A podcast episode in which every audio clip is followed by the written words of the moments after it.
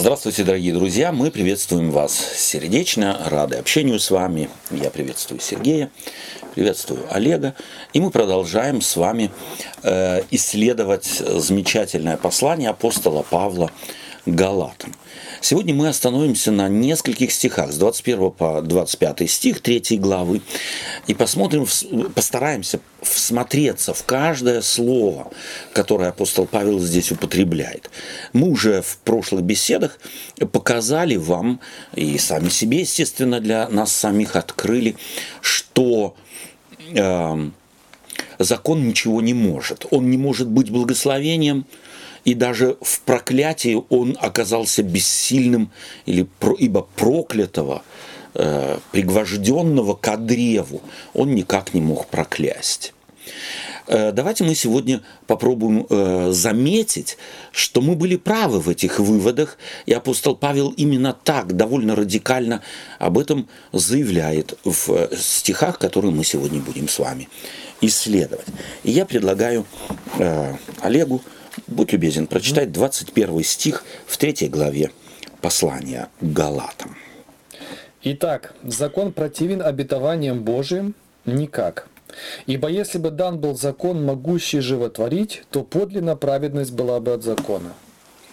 Итак, закон противен обетованию. Стоит вопрос. Что это за вопрос?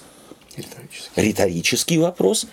И явно является цитатой противников апостола Павла. То есть апостол Павел знал, как о нем и о его теологии, о его позиции говорят, как аргументируют, и говорят, ну тогда, ну тогда, если так вот по Павлу все правильно, то тогда закон противоречит обетованию. И вот слово противоречит в данном э, случае, э, это вот э, такой э, на самом деле, как бы, если можно так сказать, э, слово закон и противоречит в греческом, э, в греческом языке, противоречит это некое законное э, заявление о чем-то. Как может закон противоречить законному заявлению о чем-то? Да, вот в греческом языке это четко видно в этом вопросе. Итак, что закон противоречит закону, то есть законному э, заявлению? Как бы спорит. Спорит, да, с ним. Угу. Ответ апостола Павла – никак. Но здесь нужно, может быть, спросить себя, почему э, так спрашивали люди? Потому что они видели то, или старались установить то, против чего апостол Павел, э, так сказать, противостоит. Они хотят объединить благодать и закон. Кстати, аргумент, который очень часто приводится в христианских кругах, что дача закона – это своего рода благодать. Но благодать, благодать и рознь. Да, все, что делает Бог, это благодать. То есть благой дар. Бог возжелал проинформировать человека на тот счет, каким образом его жизнь могла бы ему э, служить в более развернутом, богатом э, да, ракурсе, как могла бы обогатить его жизнь. Помните, мы говорили этот, приводили этот пример э, с миллионом переведенным на чей-то счет, э, и несколько, может быть, там, скажем так, 10, 12, 30, 613 принципов, как деньгами обходиться так, чтобы они не, не превратились в головную боль. Как этот миллион, так с ним обходиться, чтобы это не было э, в тягость а чтобы на самом деле радовала жизнь, чтобы обогащала жизнь, чтобы человек был, так сказать, не порабощен наличием какого-то дара. Так вот, э, логика апостола Павла э, какова? Он хочет сказать, если вы такие предписания вот в ракурсе вновь народившегося по благодати миллионера, э, говорим мы, хотите эти рекомендации по обхождению с деньгами сделать или рассматривать как условие их получения, то вы глубоко ошибаетесь. Каков его аргумент? Он здесь указывает на Авраама и говорит, когда этот миллион был, э, так сказать, перечислен, когда союз с Богом был э, заключен?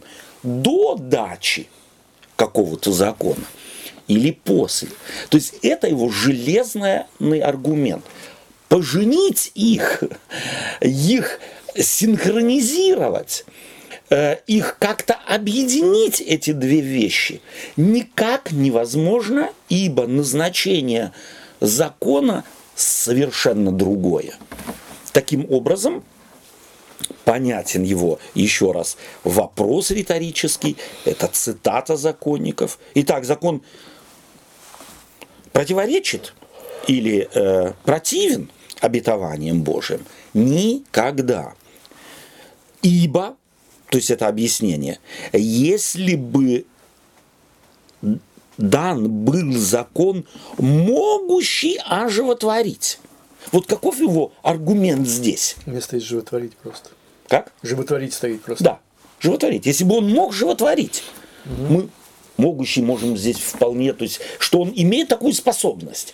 Если закон имел бы имел бы такую способность оживотворять. Вот здесь, почему он вдруг употребляет слово оживотворять? Оживлять, давать жизнь, да? Давать жизнь. Да. Вспомним послание к Ефесянам, вспомним послание к Колосьянам, где апостол Павел сравнивает человека перед Богом мертвым в грехах. Mm. То есть оживотворять закон не послан для того, чтобы мертвому или мертвого оживотворить. Он лишь послан для того, чтобы, живому. чтобы мертвому показать, что он мертв. Это назначение закона.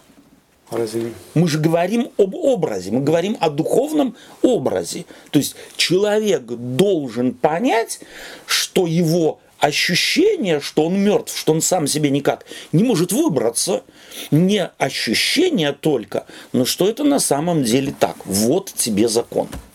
Закон покажет тебе, где на самом деле вот эти признаки твоей мертвости, то есть, что ты на самом деле желание добра в тебе есть, но чтобы жить в соответствии с добром, добром Добро в данном случае, закон в данном случае, то есть принципы, не закона, а в данном случае цар, принципы Царства Небесного, то есть жизни, чтобы жить в соответствии с закономерностями жизни, у тебя не получается, ты мертв, нет у тебя этой силы.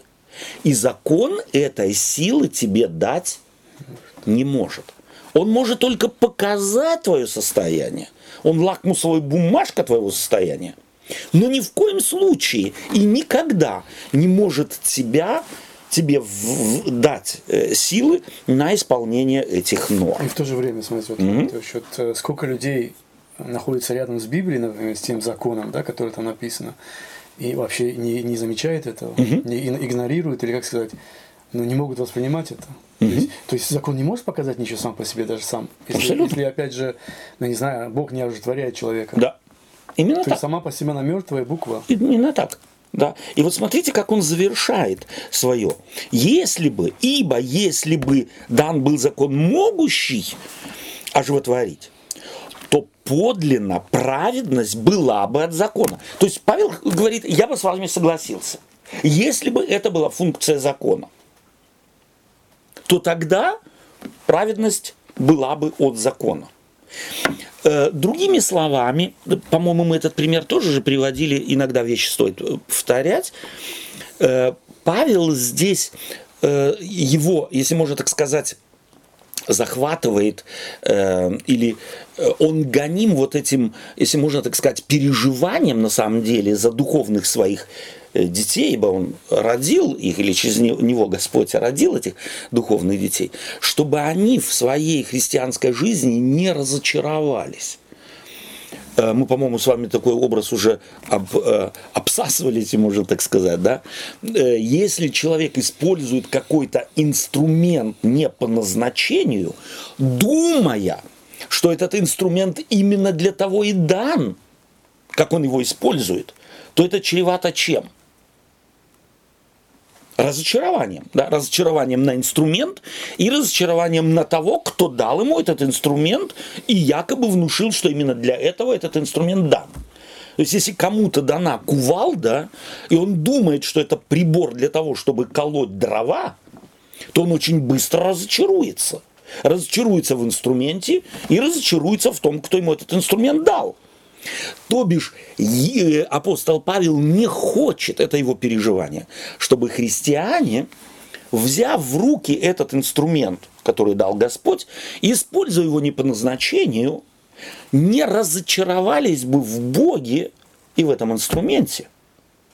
Это его переживание. То есть, чего он хочет, чтобы люди поняли, э, что э, закон не имеет той функции, которая ему приписывается его противниками. Давайте мы попробуем э, сейчас прочитать э, следующий стих, 22 стих, эм, э, Сергей. Но Писание всех заключило под грехом, дабы обетование верующим дано было по вере в Иисуса Христа. Итак, следующий стих. Но Писание всех заключило. Заключило под законом. Вот здесь слово заключило. Взяла под стражу. Взяла под стражу. Супер фраза. Супер фраза, да. Э, то есть взять под стражу, это, собственно говоря, посадить в тюрьму. Да. Писание всех заключил. Слово Писание здесь синоним слову закон. То есть апостол Павел, как грамотный очень человек, повторяет одно и то же слово, но пользуется синонимами. В данном случае Писание – это закон, и закон – это Писание. Таким образом, мы здесь можем вполне читать, но закон всех заключил под грехом. И грех здесь, то есть если Писание заключила, то Писание здесь на самом деле персонифицировано, да, как некая э, величина, как некая личность, как некая власть, которая берет кого-то под стражу, под грехом заключила. А грех в данном случае э, тоже персонифицированный, что имеет в виду? Или какой образ должен бы возникнуть у нас в голове, когда мы читаем этот стих? Если кто-то под стражу кого-то, э, так сказать, взял, то грех здесь ну, мы тюрьма. А, ну. Да, взял человека, вот, грешника, и его заключил под стражу, то есть поместил в тюрьму. Таким образом, вот эта персонификация этих образов здесь очень важно, чтобы их на самом деле понять. Слово «заключил» означает, как вот ты сказал, взять под стражу или э, кого-то охранять да, поместить куда-то и охранять, чтобы он оттуда не вышел. Интересно, что это слово употребляется э, несколько, всего три раза в Библии, в Евангелии от Луки в 5 главе 6 стих. Э, там э, рыба, попадающая в сеть, которая своими собственными силами из сети выбраться не может, она заключена. И вот у апостола Павла, у того же автора, э, который написал послание Галадам, в послании к римлянам в 11 главе, э, в стихе 32 он употребляет то же слово. Стоит, может быть, прочитать для того, чтобы э, почувствовать это, это слово. «Ибо всех заключил Бог в непослушание, чтобы всех помиловать». То есть, если здесь закон, как некое писание, да, как некая личность, заключающая, то там, в послании к римлянам, он еще более контрастней говорит. Бог всех заключил, чтобы потом всех помиловать. То есть, какой здесь, э, какая ассоциация у вас в связи с этим, если кто-то берет, специально закрывает, чтобы потом помиловать? Какая ассоциация? Ну, что-то такое не, негативное получается. А может, позитивное? Ну, как бы уберечь. Уберечь от чего-то, чего да. Или если, допустим, э, я несколько, ну вот мою ассоциацию, можно потом ее, может быть, развить или напротив, э, на самом деле э, сказать, что я не прав. Допустим, я отец и вижу, как мой подросток, ну вот кичится, что он все может, и то, и другое, и третье, и пятое, и десятое. Бывает такая фаза у, у подростков. Э, и я решил ему показать, что он не так уж много может. Почему? Потому что если подростки где-то кичатся вот так вот, что-то могут, и много могут, все могут, и там у него пятерка, и там, и там, и там, и там, у него может наступить лень, то есть апатия к тому, чтобы учиться, прогрессировать и так далее. И тогда хорошо дать такому подростку какой-нибудь крепкий орешек. Да. Такое задание, с которым он забл... Э, загодя знает отец сам или знает преподаватель его, не справится. Чтобы ему потом показать, что справиться-то можно, но у него чего-то не хватило. У него не хватило знаний, у него не хватило смекалки, у него не хватило силы. У него, наконец, чего-то не хватило. Чтобы вызвать в нем, на самом деле, вот это вот желание дальше расти. Вот это образ апостола Павла в римлянам и здесь. Он одинаковый. Бог заключил, дал некое задание, поместил тебя в такие условия, что ты пурхаешься и понимаешь, тебе не выбраться. У тебя нет ни интеллектуального, ни морального, ни нравственного, ни духовного, никакой, э, никаких способностей, чтобы ты от, из этой ситуации выбрался – и здесь мы опять четко видим вот этот э, манистский взгляд Библии, не дуалистический. Бог, оказывается, поместил всех в какую ситуацию? В безвыходную ситуацию. То есть вот когда... И люди себя загнали в нее. Да. А Когда грехопадение произошло, Бог бы, бы, был бы могуч же сказать, так, ну, милость проявлю, ладно, первый раз ошиблись, споткнулись, э, оставайтесь в саду Эдемском. Нет, он оставил, если можно так сказать, э, течению событий развиваться.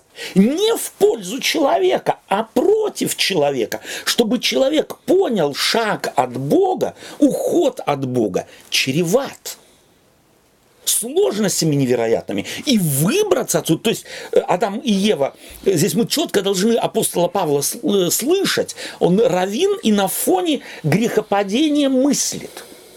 Адам и Ева почему съели плод? Ибо станете как боги. Они вообразили, что могут совсем справиться после того, как. А Бог вследствие вот этого, это их высокого самомнения, вследствие их высокого такого э, самооценки, превышающей все полномочия, он их помещает а нас, потомков Адама, помещает, так как мы этим тоже заражены, эгоизм, называем мы это религиозный, на религиозном языке, мы думаем, что мы все можем. И это заблуждение законников. Они думают, что предписание закона, они с ним справиться могут без ошибки. То есть мы экзамен сдадим на 100%. Дайте нам только срок. Будь вам и белка, будет и свисток. Да, все будет. На самом деле, вот против этого борется апостол, э, э апостол Павел и показывает потрясающим образом, что Бог заключил, Писание заключило всех под грехом, дабы обетование верующим, обещание Божие верующим дано было по вере в Иисуса Христа. Что есть другой, вот ты поверь, что есть другой, кто с этим заданием справится может. И имя ему, Иисус Христос, извлечь из этой тюрьмы, открыть двери этой тюрьмы, вашу пойманность, так сказать, из пойманности вас освободить, может только Иисус Христос. И здесь интересно, апостол Павел переходит уже из слова «вера» и «Христос». Опять слово «вера» в следующих уже стихах будет персонифицированным. Слово «вера» вполне можно заменить словом «Христос». Мы говорили, помните, о том, что слово «вера» у апостола Павла больше имеет э, сим, э, значение доверия, да, которое вырастает из взаимоотношений. И в данном случае он переходит уже, собственно говоря, и эту, э, эту метафору и идентифицирует слово Христос и слово вера э, э, и делает их взаимозаменяемыми. Итак, заключив всех э, людей под законом, Христос или Бог как бы хочет вызвать у них на самом деле желание. На самом деле желание освобождения желание э, освободиться на самом деле и уже доверять не себе, а тому предложению или той, э, так сказать, тому выходу, которое предлагает Бог. И опять мы здесь видим этот образ, на самом деле апостол Павел в теологическом плане очень четко э, мыслит, что Бог никого в данном случае, э, так сказать, не хочет вырвать э, против воли. Да, он и, и, и действие, и хотение, и действие производит. То есть это несколько такой, совершенно э, такой тонкий образ э, вас заключил что вы, что вы хотели, что вы искали. Искали не собственными методами и способами решения проблемы, а проблему, и, прошу, прошу прощения, а метод и способ высвобождения данный Богом, чтобы вы ему доверились, чтобы вы э, не от, э, откалячивались от него, скажем так. Э, итак, что сделал закон? Ну, посадил всех в тюрьму. Всех в тюрьму посадил, да, то есть от, из которой не, э, не выбраться. Мне понравилось твое слово, или твой оборот речи. Взял под стражу. Следующий стих 23. Олег. А до пришествия веры мы заключены были под стражей закона, до того времени, как надлежало открыться вере четко видно, да, здесь 22 стих. Но Писание всех заключило под грехом, дабы обетование верующим дано было по вере во Христа, а до пришествия веры. То есть до пришествия Христа, здесь опять вера персонифицирована, и здесь вполне мы можем слово вера заменить словом Христос.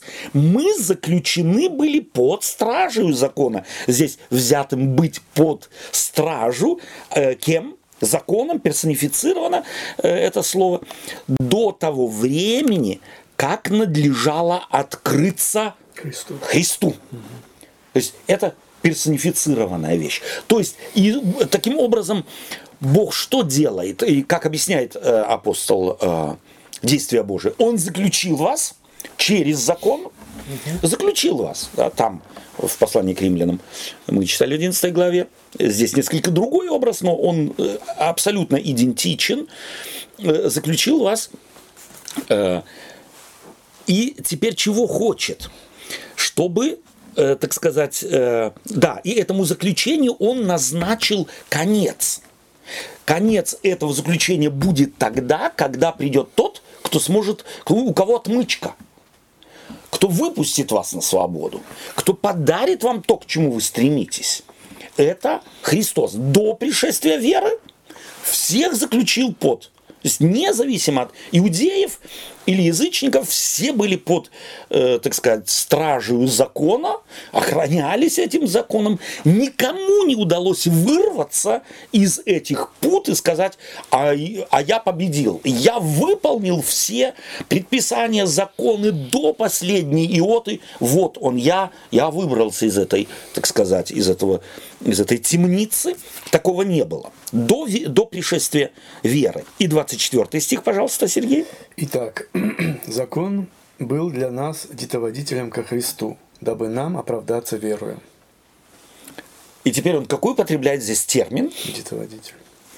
Дето водитель, то есть вот тот на самом деле э, злой дядька, о котором мы неоднократно уже говорили, да, этот, который на самом деле э, был э, его функции тоже были жестко определены. Детоводитель это, говорили мы уже неоднократно, который водит за ручку раб, ребенка. Да, у которого компетенции которого однозначно Ограничено определены и ограничены в то же время. То есть раб никогда своей, раб поставленный быть где-то водителем, потому что разные были рабы, были рабы и педагоги. Да, то есть э, рабы, э, дающие образование, работающие над тем, чтобы человек, достигший совершеннолетия физически, был совершеннолетним в голове. То есть, чтобы он своих функций, свои функции выполнял не под плеткой, не под э, там, страхом чего-то, да, совершеннолетним встав, знает, это мои обязанности, это моя компетенция, и его жизнь сложилась бы. Были такие рабы, которые задача была именно образование дать. Человек стал самостоятельным. Но пайдагогос, то есть детоводитель, его компетенции абсолютно определены и жесткие. Он только от дома водит к другому учителю. То есть не к другому учителю, а к другому педагогу сюда. То есть к, друг, к учителю, которого обязанности другие. И потому э, нам нужно это объяснять, тогда это не нужно было объяснять, что раб сам своих компетенций превысить не может. Он не может сказать, а я по дороге буду чему-то учить. Он просто должен был следить, не больше и не меньше. Иногда, может быть, и за ухо взять, да? То есть вот так, ты куда пошел? А ну-ка иди в школу, да? Ты, ты не, не туда пошел. Тебе не к бабушке сегодня, тебе в школу. Или тебе не на футбольную площадку, тебе в школу. Да, это его были компетенции. Не больше и не меньше. Э, это мы должны помнить. И этим образом он описывает закон. Таким образом, он как бы ставит крышку и говорит, закон сам по себе, как вы его интерпретируете, никогда таким, ни назначения его таким не было, ни цели, да, э, э, ему, ни цель, которую он так, которую вы ему думаете, что он должен какой-то цели привести, вы ему приписали, такого никогда не было. Он исключительно э, идентифицируется с рабом, компетенции которого абсолютно определены. Это такой вот важный, важный момент. И чтобы его понять, э, мы уже немного сказали, лучше, может быть, задать вопрос, а в чем не заключается роль детоводителя? То есть в чем она заключается, мы сказали. Сопровождать. И смотреть, чтобы с курса не сбился ребенок. Э, и пришел к цели. А вот это его, в чем он не заключается. Учить, обличать. Учить, обличать, э, вразумлять, там, э, то есть содействовать росту. Mm. Это не может педагогос, детоводитель. Это не его компетенция. И потому здесь может быть э, Э, важно э, вот это у, учесть. Итак, закон был для нас, детоводителем, куда? Ко Христу. Здесь и слово Христос можно опять заменить вера, угу. да, взаимозаменяемые вещи. Дабы нам оправдаться опять верою, то есть Христом. Вот это была цель этого педагогоса.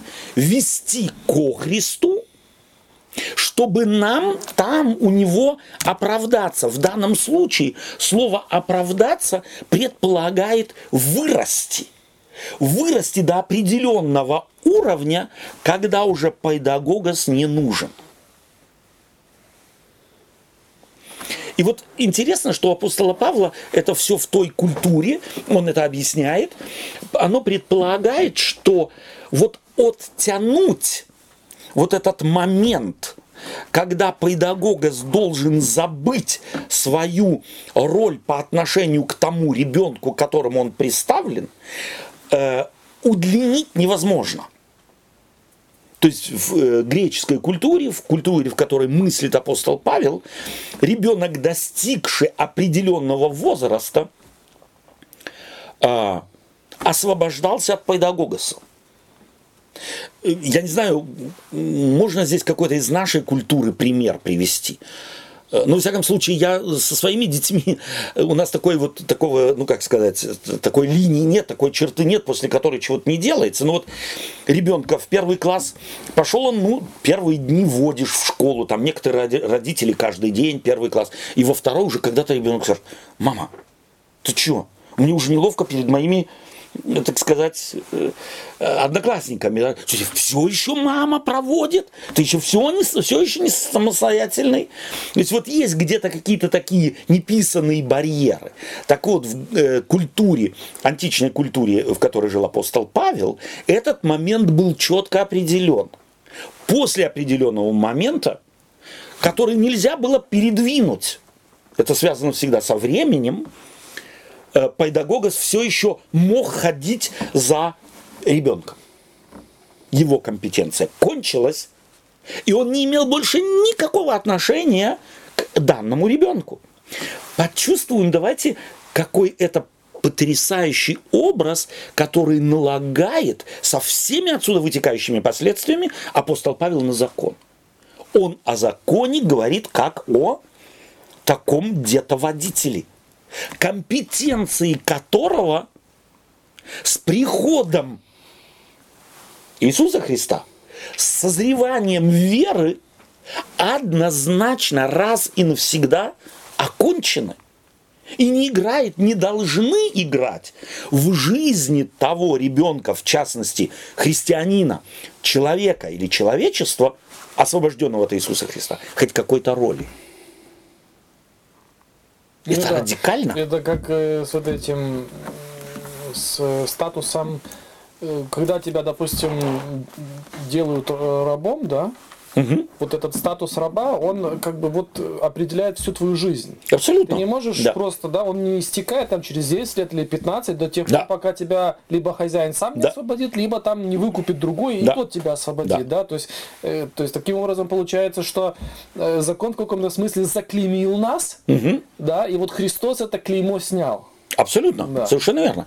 Либо, если, ведь здесь на самом деле образ где-то водителя – это образ, э, указывающий на закон, на функцию закона. Закон имел только одну функцию – привести ко Христу. И когда пришел Христос, то есть вот когда где-то водитель приводил ребенка к учителю, и ребенок заходил в класс или в комнату, где учитель сидел.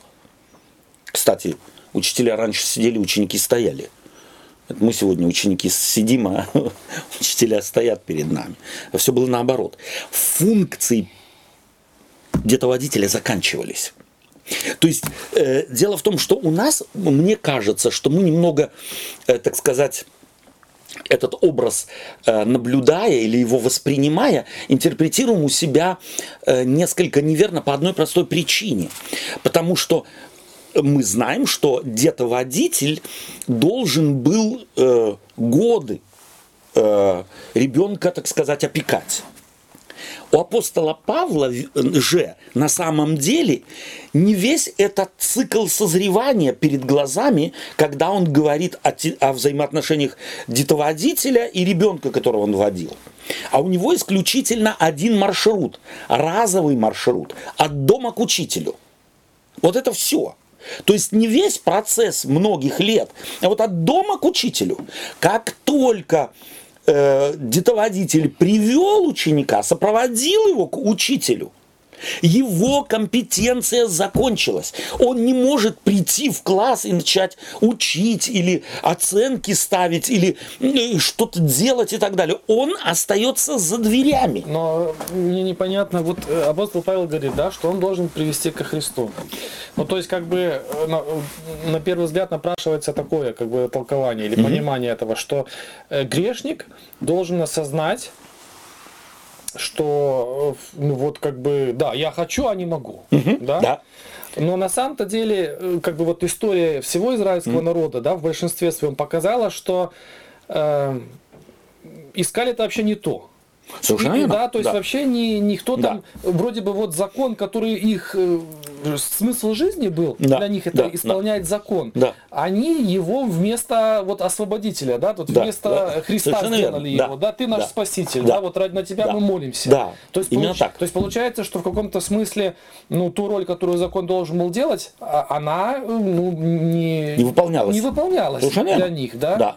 Почему? Потому что А- они закон э, осмыслили неверно, извиняюсь. Да, то есть получается, это апостол Павел говорит, что идея была вот такая, так нужно Да, понимать. Идея была такая, но она Да. была неправильно понята. Именно так. Ага. И теперь вы поймите, и теперь вы поймите, что то, что вы рассказываете о законе, это ваши фантазии. Закон можно сравнить исключительно с детоводителем, который берет ребенка за руку, приводит к тому, к той цели, которой должен привести, это Христос, это учитель. Вот когда он заходит в класс, детоводитель остается за дверями и не играет никакой роли. Христос пришел или этот закон привел вас ко Христу. Теперь его функции закончились раз и навсегда. Вы у учителя. То есть на практике, как Олег говорит, что а, а, они эту функцию закона не выполнили на практике. Они ко Христу не пришли, да, так, если взять? Через закон. Нет, нет. Э, Это же Напротив, напротив, Христос свою функцию выполнил. Они-то Христа приняли, они-то крестились. Все. И все человечество, Христос пришел, и все человечество привлек к себе.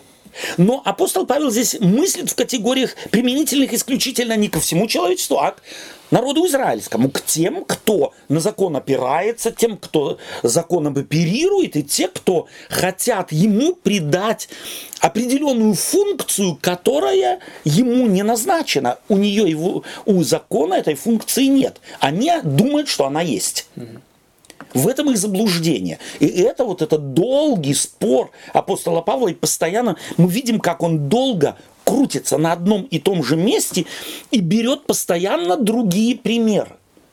На самом деле мы чувствуем, что это очень трудно людям понять, вообще понять одну важную вещь, что закон в совокупности всей Тары его назначение всегда искажалось и народом израильским, и христианами.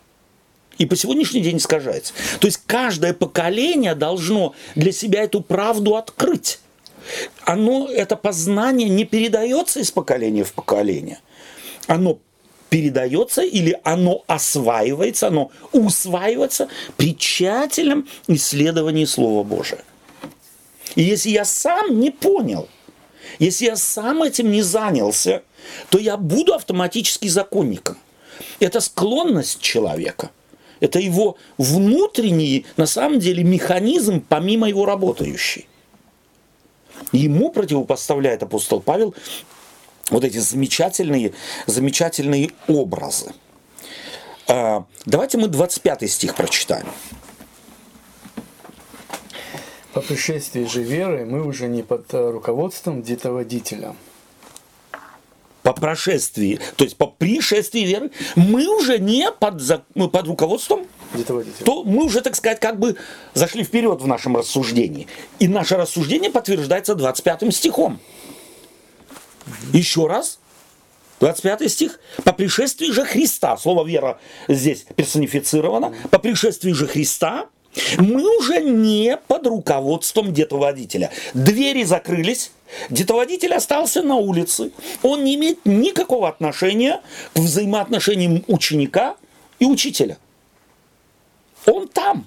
Его компетенция кончилась. Чувствуете, как радикально апостол Павел ставит все вещи или все, все так сказать, точки да, над «и». то, собственно говоря, апостол Павел как бы вот объясняет то, что Иисус Христос сказал самарянке. Наступает время, когда ни на сей горе, И не- на и на- той, на- да, совершенно верно. Придет время, когда просто он приведет, Да, и все, и его на этом функция закончится. абсолютно. И э, все, кто хотят, так сказать, э, это, это время отодвинуть, они просто не могут. Ну хорошо, детоводитель мы понимаем, как ведет ребенка, а как закон ведет верующего ко Христу?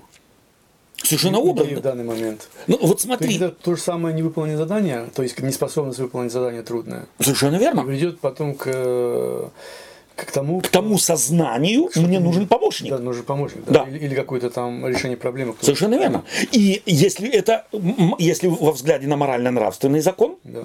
а во взгляде на церемонии все, все церемонии Тары, они ведь тоже были прообразом на грядущего, на грядущее освобождение. То есть, когда Иоанн Креститель видит Иисуса Христа, идущего к нему, он что говорит? Какие слова? Вот идет Агнец Божий. Что это за фраза Агнец Божий? Это фраза из Тары. Агнец Жертва. это жертва, Который за грех приносит. это э, совершенно не за грех, не обязательно за грех. Зачем за грех? провинность. Не, и не за провинность, А что? а за освобождение. Первый агнец, который в своей истории Хри- э, э, Израиль принес в жертву, какой был агнец? Не помню. А если чуть-чуть напомните, и сейчас ты будешь смеяться. Пасха. Это был, была жертва за грех? Нет. это жертва освобождения. И не, и не заколотый агнец освобождал, а Бог освобождал. А те, кто в это освобождение поверили, Они эту жертву приносили. они эту жертву приносили. То есть это уже результат свободы. Совершенно верно, это результат. Совершенно верно. вот почему все-таки не в, не в Египте, наверное, жертва надо было принесена, а именно в пустыне, когда уже вышли они из Египта. Э, какую жертву? А, Жертвоприношение все да, другое. да. Несомненно. То есть они в Египте никакого жертвоприношения, никакого богопоклонения быть не могло. Почему? Потому что тогда у проживших более 400 лет в Египте, они бы ассоциировали это, же, это жертвоприношение, Бог знает какому Богу в Египте. Слушайте, я вот э, э, э, вот что не понимаю. Эм, ну вот э, то, о чем Сергей сейчас говорил, да, что вот как бы функция закона и то, что вы Да. подтвердили, эм, м, показать человеку его ущербность. Ущербность? Да. Да. Но ведь ущербность э, человека, она только тогда, она определяется и вообще культурой его. Да? То есть, если я, образно говоря, Маугли, Да. то я ущербность совершенно понимаю по-другому. Несомненно. То есть в этом-то все и дело, что, допустим, смотря в какой культуре, у всех свой, свои разные были правила и законы. Да. и поэтому получается, что само просто по себе правило, что, ну вот, если ты это будешь делать, то это не норма. Да. То есть это, это ненормально, да. То есть нужно человеку объяснить, показать, э, ну что ли, вот эту цепочку причины и следствия, что Так. смотри, вот это не норма, ты будешь это делать, это придет к этому, да, и таким образом ты ничего не выиграешь. То есть это получается какая-то, ну, во всяком случае, тот, кто должен был это делать, это уже функция какого-то учителя, что ли, да, потому что просто правило, это нельзя, это неплохо, чем оно мне, каким образом оно должно мне показать, что я плохой. Если у меня совершенно другой кодекс э, правил э, своих представлений о добре и зле. Э, Думаю, важный вопрос и, и хороший вопрос. Так дело в том, что э, апостол Павел ведь э, убежден я в том, если бы он об этом же самом разговаривал, допустим, с э, группой римлян или греков, то он приводил бы совершенно другие аргументы. Но он-то разговаривает с иудействующими и христианами, поверившими в так называемое Евангелие, которое Евангелием не является. Поэтому, а у них, и у апостола Павла, и у них категории морали и нравственности были абсолютно идентичны. Им не нужно было объяснять, что можно, а чего нельзя, и что плохо, и что хорошо. То есть это здесь вообще не объясняется. Апостол Павел исходит из того, они знают, о чем он говорит, и он говорит о том, о чем они, э, э, исходит из того, чего они знают. Таким образом, здесь это вообще не тема. Я понял. Да? То есть, на самом деле, То ты я прав. ее натянуть на общую На- вот эту- совершенно верно. А она только вот узкая, надо ее... Абсолютно. То есть потому и э, другие, скажем так, э, э, народы И в это других ошибка наша, категориях. почему мы в современную проповедь впихиваем вещи, которые нужно, они нужны были пониматься исключительно для Абсолютно. Израиля. Да, да, совершенно верно. Только те, кто так мыслили в тех категориях, только они и поймут. И потому мы говорим о Библии, что Библия объясняет принцип. Если же я попадаю в другую культуру, мусульманскую или там маугли культуру, мне этот принцип надо объяснить тем людям на их языке. Мне нужно постичь принцип. А потому мы еще раз говорим о принципе. Э, Каким образом, допустим, этот принцип можно было бы в шаманистической культуре объяснить? Да, что все эти твои э, фокусы, они тебя не спасут. Абсолютно. Они тебе на самом деле не помогут. Да. Ты у тебя в голове засели совершенно определенные модули, тебе жизнь усложняющий, ты каждого куста боишься, пролетевшей птицы боишься, там какого-то, я знаю, э, чего обязательно смотришь на печень э, животного, которое, мясо, которое хочешь себе приготовить, и будешь шарахаться, если она не такая и так далее. Пойми, что это все блажь. Это в категориях шаманизма. Ну, в таких же категориях э, законника Бог говорит, вот на все, на то, что ты смотришь, если ты не будешь делать это и будешь делать это, это тебя спасет, это не функционирует. Если ты к учителю пришел, ко Христу, то тогда ты, постигший его, будешь целый ряд морально-нравственных, целому ряду морально-нравственных норм следовать не из-под палки, не потому, что ты боишься, не потому, что ты хочешь что-то заслужить, а потому, что ты часть учителя. И здесь может быть на самом деле образ греческого образа следования учителям, это э, очень было распространено, то есть то, что делал Иисус Христос, позвал себе учеников, и они следовали за ними, он был распространен и в античной культуре, у Платона были свои э, ученики, у Аристотеля были свои ученики и так далее. Следовать учителю – это была честь. Если учитель тебя позвал, то там и в э, античной культуре э, это было на самом деле, там много не думали люди, они просто шли за учителем и считали себя огромным преимуществом принадлежать к этой элите. То есть, когда Иисус Христос вот подходил и звал их, следуй за мной, мы думаем, от чего вдруг он пошел? А на самом деле в их понимании это э, ну, сказать, Преимущество огромное, да? Естественно. свалился джекпот вот такой, Да, да? да, да. Почему? Потому что у них ведь у нас другие ценности. У нас ценности какие? Если ты что-то имеешь, значит ты что-то значишь. А тогда были другие ценности. Если ты что-то есть, тогда ты что-то значишь. И если ты есть ученик этого учителя, то это тебе придает невероятно высокий авторитет. Наш авторитет сегодня – Счет в банке. от счета в банке на то, от тот э, автомобиль, на котором мы ездим, для них это было чуждо абсолютно. Кстати, интересно, что и богатые люди в те времена, почему они старались иметь хороших у себя рабов, которые могли читать, которые могли декламировать. Это же была на самом деле целая индустрия, э, допустим, э, образов- получить образование ритора. Вот не получить образование менеджера, а получить образование ритора, уметь читать классическую литературу на совершенно определенном высоком уровне. Это значило, ты будешь обеспечен. Но туда в эту школу пробраться было непросто. Стать ритором было непросто. Оно стоило бешеных денег. То есть ты что-то можешь. Это тебе давало, э, так сказать, э, совершенно определенный статус, либо ты кому-то принадлежишь. Ты читаешь Платона, ты читаешь Аристотеля, ты разбираешься в этих вещах, ты на этом уровне можешь говорить. Вот что ценилось, а не то, что ты имеешь. А то, что имеешь, это, как правило, было наследие. Э, Иногда и нельзя было говорить, а каким образом То есть вообще то, что тогда фарисей Добрался. Иисуса Христа позвал к себе, это его вложение было. Абсолютно. То есть он инвестировал, Да, да, потому что да, всем да, может сказать, я вот у меня в гостях был великий учитель. да. Абсолютно. И как они радовались, почему вдруг фарисей приглашает Иисуса Христа к себе? Вот с какого перепугу? Ко мне пришел раввин. И когда Иисус Христос говорит э, этому эм, э, не Матфею, да, Матфею ты вспоминаешь, э, следуй за мной, он оставляет все то же, у него же, так сказать, он имел довольно высокий статус быть э, этим э, собирающим, пош, пош- пошлин собирающим. А когда Иисус Христос, э, сидевшему э, на дереве, э, как его имя, улетело из головы на русском языке, Затхей. Закхей, Закхей. Когда он Закхею говорит, мне надо быть у тебя в доме.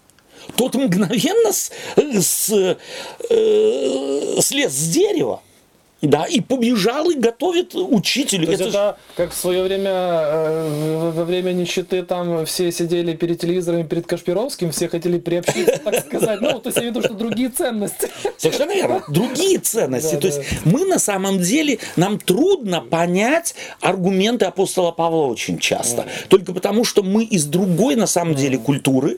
И то, что здесь делает апостол Павел, он в категориях этих э, Ну, ценностей то есть понятно, в э, каком мы находимся сегодня во мраке, да, когда читая послание Галатам там, или Римлянам, да, мы, собственно говоря, пытаемся самим себе же, ну, как бы этими посланиями оправдать, что вот видите, собственно Да. говоря, апостол Павел говорит, что этот чемодан не лишний. Да, да. Его нужно по-прежнему за собой таскать, Таскать, хотя он да. без ручки. Хотя да, да. И мы его таскаем, мучаемся, Да. страдаем от него. Да. В Евангелии написано выбрать. А. Да, он тебе не нужен. Ты освобожден от него. Но мы каким-то образом, вот это внутреннее, это греховная наша природа. Себе в духовном говорим, смысле. да, он, конечно, не такой важен, как вот Христос. Да, да, да, да, он чуть-чуть важен. да, естественно, да. естественно. И у нас всегда, на самом деле, мы начинаем тогда выдергивать из Библии целый ряд текстов, которые э, как бы оправдывают мое дурацкое поведение таскание за собой этого чемодана без ручки. Это на самом деле так. Вот, Рубич, а вот с другой стороны, вы говорите, например, э, закон это Слово Божие, да, полностью, все Писание? Или только виду Тара. Тару? Тара. А, окей. Не Танах. Не Танах. То есть под за словом закон подразумевается пять книг Моисея в совокупности. То есть и десятисловный закон, и все Там предписания. другие книги уже не называются законом, они называются Другие исторические, нет. там, э, Они называются- политические и все такое, да? Да. То есть э, э, пятикнижие Моисея, Тара – это Тара, а Небиим и Кетубим, то есть э, книги пророков и книги исторические и учительные, это совершенно другая категория э, книг, которую, собственно говоря, в подслово закон не подпадают. да-да. Это четко нужно тоже помнить в культуре и в словоупотреблении, в частности апостола Павла, и вообще в священных писаниях. Да, там, где слово закон употребляется, не имеется в виду весь Танах, Да. да, а имеется в виду только на самом деле э, пятикнижие Моисея. Э, итак, мы э, получили так сказать, доказательство того, что апостол Павел достигает вот этого очень высокого, так сказать, накала в своей, в своей аргументации, где ясно и конкретно говорит, что закона э, компетенции завершились, закончились, забудьте о них. И вот давайте мы, может быть, прочитаем в послании к э, римлянам, э, или в этой, может быть, очередность э, другую, э, к Колоссянам, э, вторую э, главу, 13 стих, э, стоит здесь прочитать, чтобы так немного видеть, как, э, что есть солидная база по тем, что мы говорим, и что апостол Павел здесь не ошибся, у него масса таких фраз. Вот он говорит, «И вас», 13 стих, 2 глава послания к Колоссянам, «которые были мертвы во грехах». То есть это адекватно тому в послании к Галатам, что он говорит, вы находились в тюрьме, под стражей вы находились, и вы которые были мертвы во грехах, и в необрезанной плоти вашей оживил вместе с ним, простив нам все грехи или все долги. В тюрьму кто попадает? В те времена. Долг. Как правило, преступник, должники, все попадали в тюрьму. Таким образом, он здесь наши грехи идентифицирует в послании к Колоссянам с чем? С долгом. Закон тебе показывает, должен, должен, должен, должен, ты должен констатировать, так сказать, баланс подводя. Нету, нету, нету, нету. Ты ушел под минус, под абсолютный. Ты должник. Как ты мог откупиться? Как ты мог откупиться? Никак. Пришел кто-то и тебя выкупил. Простил тебе все долги, грехи в данном случае можно и нужно заменить в категориях мышления Павла словом долги. Все простил. Грехи, долг, долг, грех. То есть грех как несостоятельность человека жить в соответствии с теми предписаниями, которые мы в Танахе или в Таре находим. И теперь в связи с этим давайте послание к римлянам, 5 глава. Как э, апостол Павел здесь очень верен себе. И буквально с первого стиха, стоит читать первые два стиха. Олег, Да. можно? Итак, оправдавшись верою, мы имеем мир с Богом через Господа нашего Иисуса Христа, То есть, э, э, прошу прощения, еще и второй стих. через которого верою и получили мы доступ к той благодати, в которой стоим и хвалимся надеждою славы Божией. Слово Христос и вера, вера и Христос здесь взаимозаменяемые, э, так сказать, э, слова. И очень понятно все, то есть в ключе Колоссянам это, если можно так сказать, прогресс. Тот же образ, но несколько более пластичный, более впечатляющий образ. И так, оправдавшись верою, заменяем словом Христос. Итак, оправдавшись Христом, мы имеем мир с Богом через Господа нашего Иисуса Христа, через которого верою и получили мы доступ к той благодати, в которой стоим и хвалимся, то есть в той свободе теперь, в которой мы стоим. Мы можем говорить, мы не должники, за нас заплатили, мы вышли из тюрьмы, мы абсолютно свободны. И это аргументы апостола Павла. Это тот образ, который здесь и в послании к римлянам наличествует. Можете я попросить шестой стих прочитать, Сергей? Ибо Христос, когда еще мы были немощны, в определенное время умер, умер за нечестивых. Когда, э, так сказать, Христос умер, мы были еще э, немощны, бессильны эти, вот вы силитесь, вы говорите, что можно и нужно, э, так сказать, э, выполнить что-то для того, чтобы вы были бессильны. Вот когда вы были бессильны, слушаем апостола Павла и слышим, когда вы в тюрьме находились. В тюрьме вашей несостоятельности по этому закону жить. Вот тогда пришел тот, кто охрану с этой тюрьмы, закон, снял и выпустил вас. Выпустил вас на волю. И, э, Олег, можно 8-9 стих? Но Бог свою любовь к нам доказывает тем, что Христос умер за нас, когда мы были еще грешниками. Можно ж стоп. Когда мы были где? В тюрьме. Да? Он тогда умер за нас. И дальше? Посему тем более ныне, будучи оправданы кровью Его, спасемся им от гнева. Кем спасаемся? Христом. То есть он, посему теперь, когда он выпустил нас, кем мы еще можем спастись? у нас же обычно мы по- получаем эту свободу, приходим ко Христу, Да. А потом нач- начинаются заморочки. Абсолютно. А он говорит, тогда еще, когда вы были вообще Да, никчемные, абсолютно. а тем более сейчас, Тем более, тем более быть. сейчас. А у нас, Ва- наоборот, заморочки Да, получаются. потом. ваша-то история показала Да. вам, что вы были бессильны. Теперь Христос вас освободил, вы вдруг начинаете говорить, мы можем, мы что-то можем, давайте мы вернемся в эту тюрягу и начнем выбираться сами. Вот это, это, так сказать, те заморочки, которые апостол Павел, против которых он всю свою артиллерию теологическую выводит. И 10 стих. «Ибо если, будучи врагами...» Вот там мы были врагами. То есть мы в этой тюрьме находились. Мы, если бы он хотел, мог нас сгнобить. Мы были врагами. Мы примирились с Богом, смертью Сына Его, то тем более примирившись, спасаемся. Жизнь. Да. Спасаемся жизнью Его. Не нашими заслугами, не нашими усилиями, а мы спасаемся Его жизнью. Его, э, и он говорит, тем более, если смертью мы освобождены, то жизнью его тем паче. То есть здесь опять он хочет э, показать, что нет ничего более преимущественного и нет ничего в мире, что могло бы закон превратить, и Бог не закон превратил в какую-то благодать, Он сам является этой благодатью, Он сам является этим прощением, Он сам является этим примирением. Не мы примиряемся вследствие чего-то, а, в- э, в- э, а Бог примиряет нам, нас с собой вследствие Его э, доброго и любвеобильного отношения к нам, людям. Спасибо вам. Берем что-то с собой.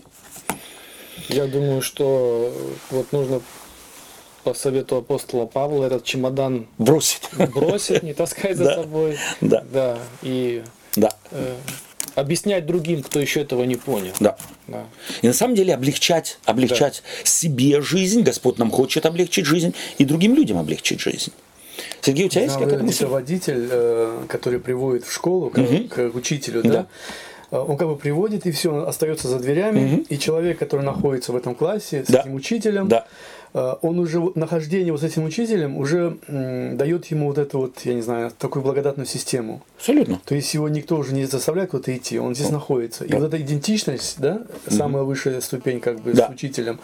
Вот если сравнить с Богом, учителя с Богом, тогда Бог есть любовь. Христа с учителем Да, Бога. Хри- Христос есть любовь, да? И, естественно, вот это Да. вот рост в любви, Абсолютно. наверное, это есть э, стараться, ну не стараться, опять же, Да. Это нахождение, следствие, опять же, да, последствия, да. следствие вот этого общения или вот этого Да. учения э, с Иисусом Христом, и Да. приходишь к этому, да. Спасибо тебе. Дорогие друзья, мы прощаемся с вами. Так быстро протекло время и ушло от нас, но вместе с тем давайте мы, э, резюмируя, скажем, давайте мы запомним, что мы были в тюрьме, мы были должники, выбраться оттуда мы не могли никак, и это весь род человеческий. Э, Выпустил нас из этой тюрьмы, охраняя э, которую, или охранником которой был закон, Иисус Христос устранил, открыл двери, выпустил на свободу. И функция закона была функция охранника, либо функция злого дядьки, который водил к э, учителю и э, смотрел за тем, чтобы э, ребенок никуда не попал. Их функции закончились, завершились. Пришел Христос и привлек нас к себе. Давайте смотреть на Христа, а не себя, анализировать, насколько мы чего-то и так далее. Давайте жить из любви. А каждый человек, живя из любви с тем, с кем он живет, из любви, старается и жить его принципами. Тогда мы будем не буквоедами, а на самом деле людьми, любящими жизнь и жизнь распространяющими. Всего вам доброго и до следующего раза. Храни вас Господь. До свидания.